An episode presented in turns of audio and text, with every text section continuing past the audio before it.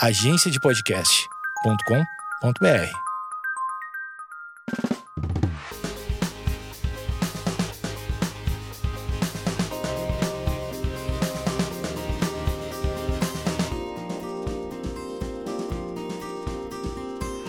Oi, gente, e aí, tudo bem? Bem-vindo a mais um episódio do podcast. Estou muito feliz e muito honrada de estar gravando sobre Maio Laranja.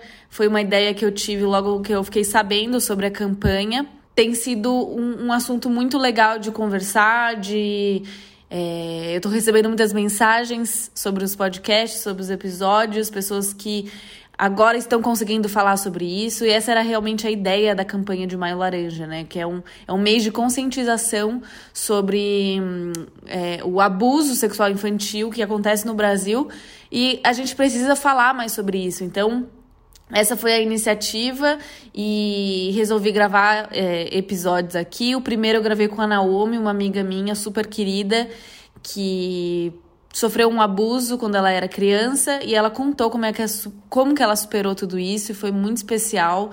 E o segundo episódio foi com a Pérola, uma amiga missionária.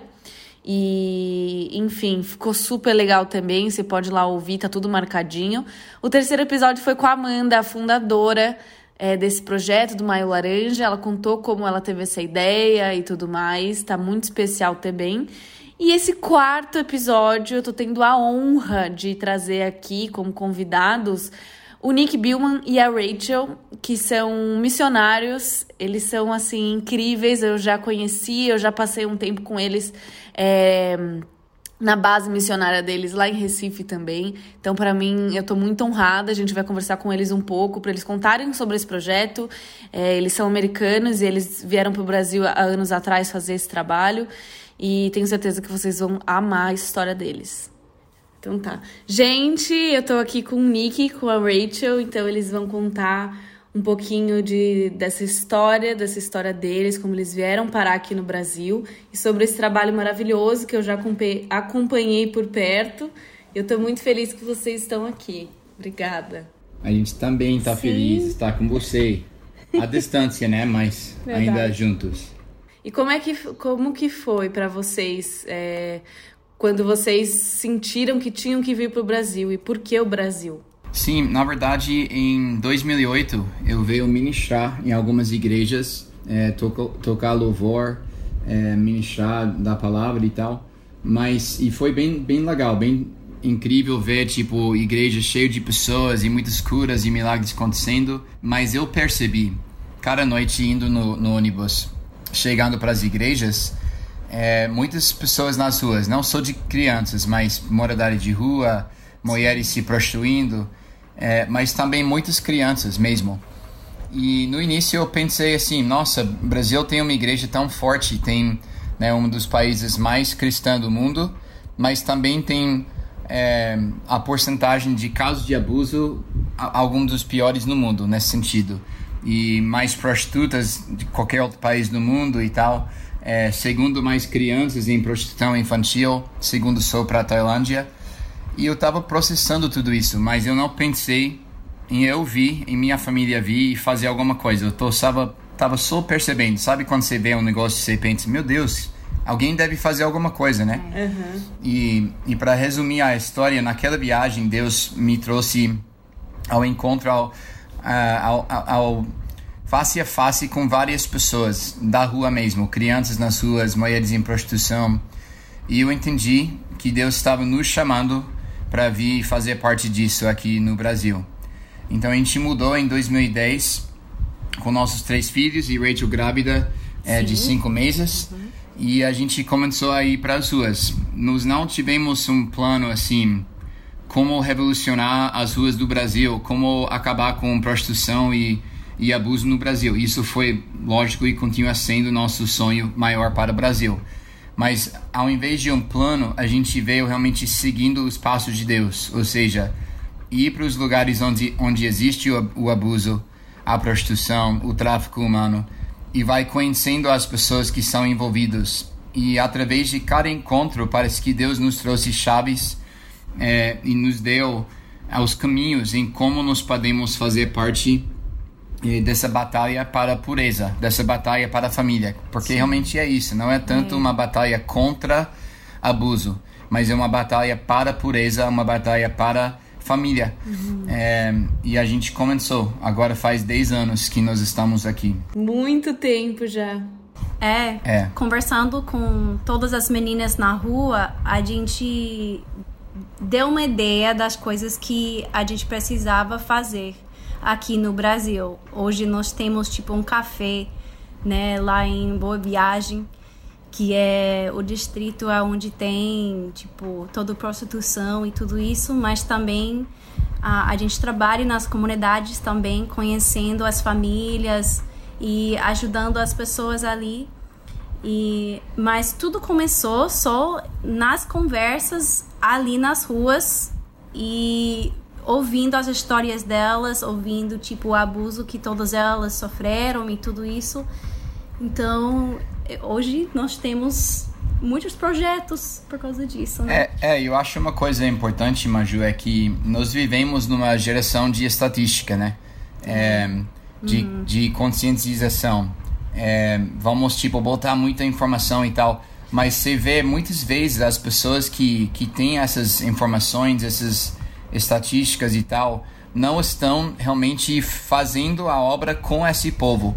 E, e tudo bem, tipo, o, o, tantos dos lados são necessários, não estou falando mal, né? Mas eu falo pa, para nós, é tão importante que nós estamos com o povo, com as famílias. Sim. Né? Em, em nosso trabalho do, do Vida Betânia, a casa de acolhimento, a gente já teve 100 crianças no Vida Betânia, 30 adoções, várias é, crianças reintegradas para a sua família, famílias restauradas. Uhum. É, e, e, estamos trabalhando com a Vara da Infância, com o Ministério Público, com o Conselho Titular. Então, nós sabemos não apenas estatísticas, Sim. mas nomes e famílias e sabe as histórias mesmo das meninas e Sim. e a gente vê tipo a vitória, as milagres, a gente fica tão feliz, mas também a gente sofre com elas quando a gente vê uma menina que não entendeu ainda seu valor, que o abuso ainda está tão é, tão forte na mente dela, na, na própria entendimento de quem ela é, na sua identidade, que a gente passa do, dos dois pontos. Muita felicidade também muito, muitas lágrimas também com elas, né? Uhum. É, eu pude acompanhar um pouco, né, quando eu fui para Shores. Foi um tempo muito maravilhoso para mim. Várias meninas me marcaram, conheci várias que, que são do Vila Betânia. E a gente percebe que realmente é um trabalho difícil e é um trabalho a longo prazo, né? Então é um trabalho que demora, não é algo que você só senta, conversa e resolve. Então, acho que isso é muito admirável, porque geralmente as pessoas, elas nem querem falar sobre esses problemas, porque são problemas muito profundos. Então, elas preferem nem falar sobre isso, nem ajudar e nem tomar nenhuma iniciativa. Eu acho muito importante o que você falou, é. porque é um processo mesmo. Uhum. Que, tipo, o momento que elas entram na Vila Betânia, muitos delas não confiam da, da gente, né? E, e nossa expectativa não é que elas vão confiar em nós ainda.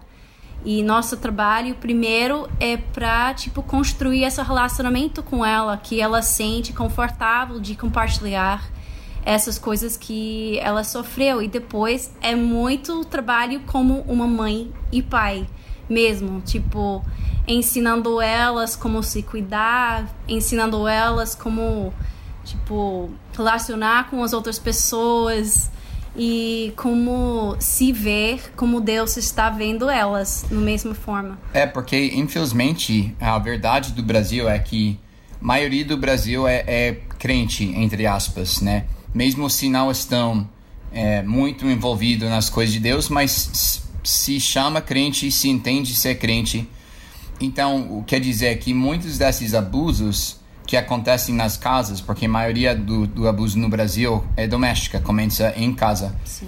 Ou seja, começou num ambiente que se chama crente, é, num ambiente que as pessoas falam de Deus, que talvez ir para a igreja, é, ou seja, mexe muito também com o entendimento delas de quem é Deus, sabe? Se, se, se minha família é cristã, e minha família vai para a igreja, mas meu pai me estuprava, ou meu tio me abusava e minha mãe fez nada, hum. infelizmente isso joga Deus também o nome delas, dele sujo, e a pessoa começa a entender, nossa, se isso é cristianismo, eu não quero isso também, porque ele não uhum. me protegeu, né? Ele não me salvou dessas coisas, não me resgatou. Então, o que você falou é chave, porque nós vivemos numa época que a gente quer tudo rápido, né? A gente não, nem quer esperar 30 segundos para um vídeo abaixar nas redes sociais.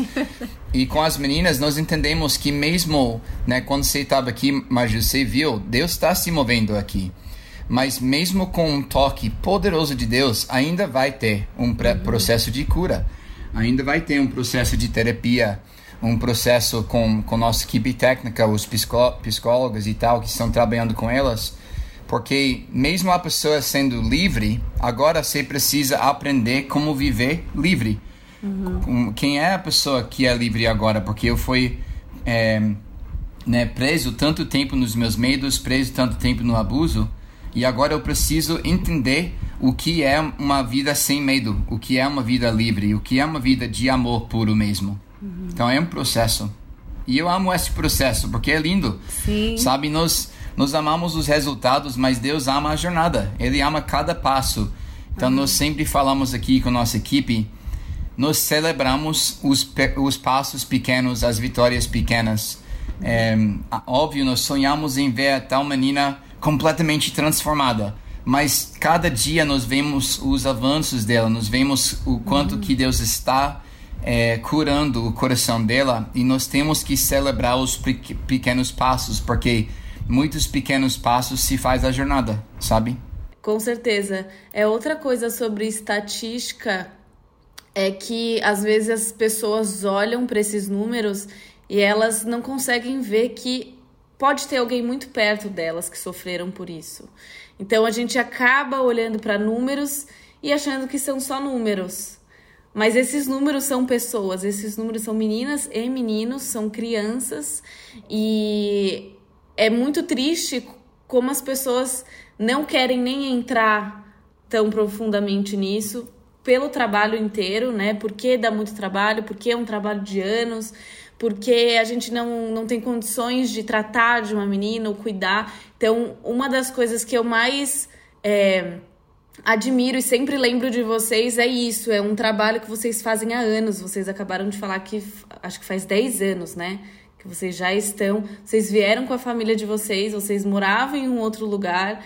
Então é muito importante mesmo e é muito legal que falando sobre isso, dando espaços e a, espaço e acolhendo essas meninas, elas são curadas pela fala, né? Tanto contando da história delas, perdendo o medo delas é, se aproximando mais de vocês. Então eu acho que o trabalho de, com certeza que vocês fazem é muito incrível e, e como que é para vocês verem o resultado disso, porque chega uma hora que elas precisam sair da casa, né?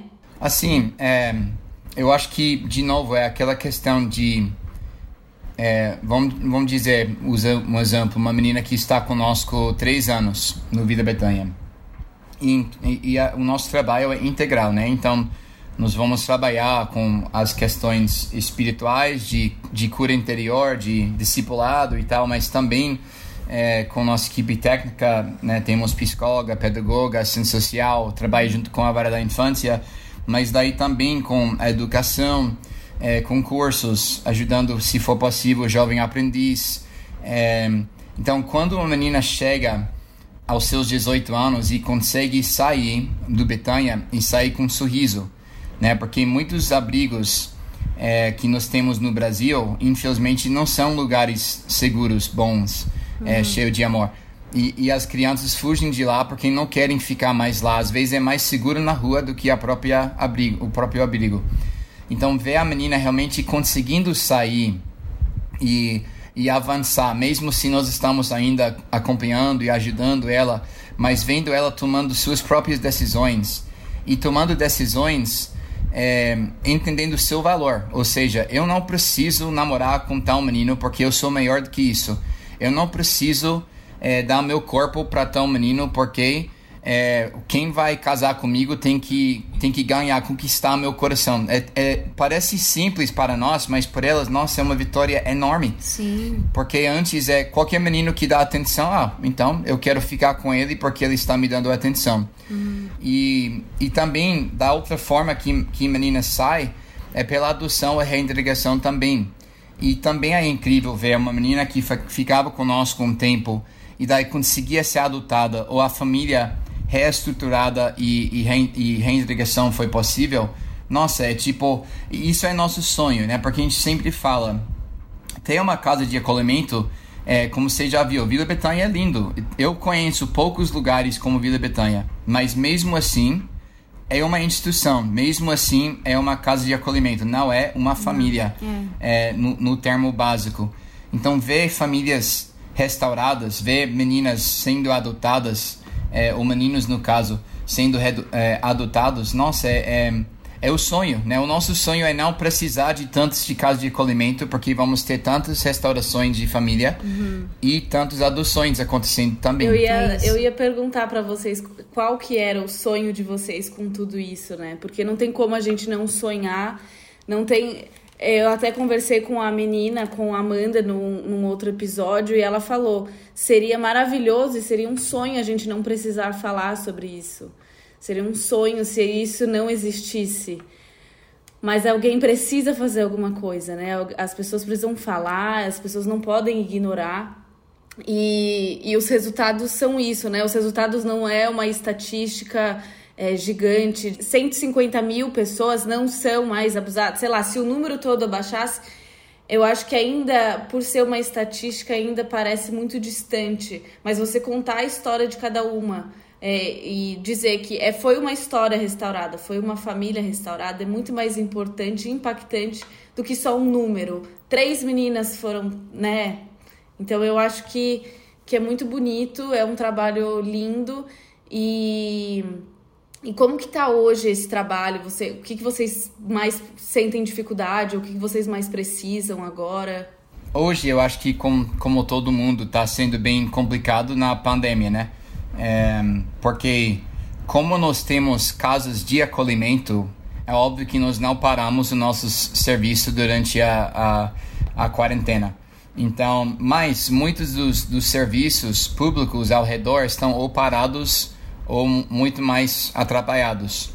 E, então, ainda com muitas nossas meninas como precisam de remédios controlados, que precisam né, de terapia, está sendo um desafio mesmo nesses dias. Mas esse tempo vai vai passar. Uhum. É, hoje nós temos uh, uma casa que que compramos é, através é, aquela doação que veio no Jesus Copy ano passado e somos muito felizes com a casa. Não começamos a, a renovação ainda, porque daí tudo aconteceu com a, o Covid-19 e não deu para começar o, o, trabalho. Mas nós vamos logo, eu espero, começar o trabalho da renovação da casa e a gente vai, na verdade, dividir Betânia por duas casas. Uma casa só para os bebês e crianças com necessidades especiais e a outra casa para as meninas mais adolescentes, as meninas que sofreram uh, seus direitos, que seus direitos foram violados. É, então a gente está assim, mesmo com tudo acontecendo, a gente está sonhando demais em como nós vamos expandir e aumentar não apenas o nosso alcance e nosso trabalho, mas o reino aqui Sim. em Recife, uhum. é, depois de tudo isso. Então as dificuldades são como sempre, mas realmente Deus é, é tão bom que, por exemplo, nesse momento de, da quarentena, a gente pensava, é, não, talvez a gente vai ver as doações é, né, diminuir um pouquinho. Não, está sendo o oposto. Na verdade, esses meses está crescendo as doações que estamos recebendo. Uhum. E isso é um sinal para nós que manter firme, né, manter seus olhos em Jesus, não importa a tempestade. A gente sempre fala dessas coisas, mas daí a, a tempestade vem todos nós né, freak out, a gente fica surtado. Meu Deus, como. Mas realmente ele é tão fiel na tempestade é, e nós crescemos às vezes mais né, na tempestade, porque nós, nós precisamos, nós somos esforçados a depender mais nele. Então, é, as nossas dificuldades que eu vejo são é, mais questões que ainda não foram venci é, é, vencidos, né? Que ainda não foram é, passados, como dificuldades com o governo local, que, que eu acho que cada ONG tem, é, a burocracia no Brasil. Mas nós vemos tudo isso como o quê? Ah, é uma coisa que vai ser vencida daqui a pouco. Alguma hum. coisa que nós vamos ver a vitória. Com certeza. E vamos manter nossos olhos em Jesus e continuar firme é, naquilo que Ele nos deu. Então a gente está muito esperançoso mesmo por tudo que Deus está fazendo e vai fazer. Que bom, que legal. E vocês têm algum site ou é, eu sei que vocês têm Instagram e tudo mais para as pessoas saberem mais? Se alguém quiser conhecer o Vila Betânia. Sim, os nossos é, redes sociais, Instagram, Facebook, temos para Shores of Grace e também para Vida Betânia.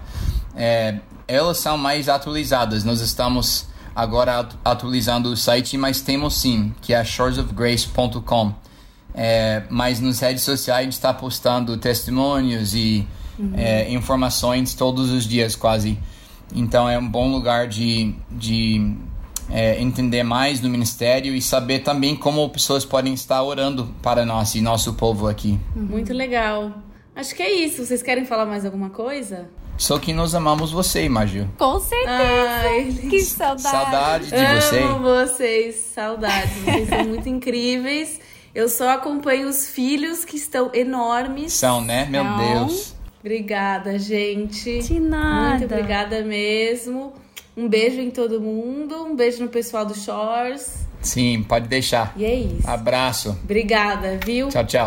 Tchau. Beijo. Bom, e foi isso, gente. Essa foi um pouco da conversa com o Nick, com a Rachel. Espero que vocês tenham gostado. Eu amei muito, muito, muito. Para mim, eles são uma família, um casal incrível. O coração deles, é, eu fico até constrangida toda vez que a gente conversa, porque é muita, muita pureza, muito amor mesmo que esses dois carregam. É, se vocês quiserem saber mais sobre esses projetos e o ministério deles, que é o Shores of Grace, e o Vila Betânia. Vocês podem acompanhar no Instagram, como eles falaram, né? O, o arroba. E eu queria, só antes da gente encerrar, só para encerrar falando mais sobre Maio Laranja, é, algumas histórias que ele contou são de meninas que já, já foram é, abusadas dentro das próprias casas, que têm um histórico de abuso, mas algumas outras é, teve, tiveram algum envolvimento com a exploração sexual, né? Que existe uma diferença entre o abuso e, é, e a exploração sexual. Então, um abuso é quando você essa é a definição que está no Maior Laranja. É a utilização da sexualidade de uma criança ou adolescente para a prática de qualquer ato de natureza libidinal ou sexual. Essa violência pode se manifestar dentro ou fora de casa. E a exploração sexual é a utilização de crianças e adolescentes para fins sexuais com vistas ao lucro ou a ganhos financeiros e ocorre no contexto da prostituição, pornografia, rede de tráfico e no turismo com motivação sexual. Então, existe uma diferença, né? A exploração envolve dinheiro ou alguma coisa em troca, né? Quando o sexo é um objeto de troca, né? A exploração geralmente envolve dinheiro e o abuso ele não envolve dinheiro. E existe uma diferença entre essas duas coisas. Mas precisamos muito falar mais sobre isso. Se você gostou desse podcast, compartilhe com alguém, compartilhe nas suas redes sociais. Eu tenho recebido muitas mensagens incríveis, importantes e de pessoas se abrindo, pessoas que nunca conseguiram falar sobre isso, mas hoje estão conseguindo, pessoas que é, estão tendo voz nesse momento, que acho que nunca tiveram forças para falar sobre as próprias histórias, mas que nesse movimento é, as pessoas se sentem mais à vontade para conversar, para procurar ajuda. Então, é para isso que eu, que eu estou gravando todas essas coisas, para a gente conversar realmente sobre esse meio, sobre esse mundo. E, e tudo isso é muito importante. Obrigada mesmo por vocês estarem acompanhando todos esses, esses episódios. E um beijão, até o próximo.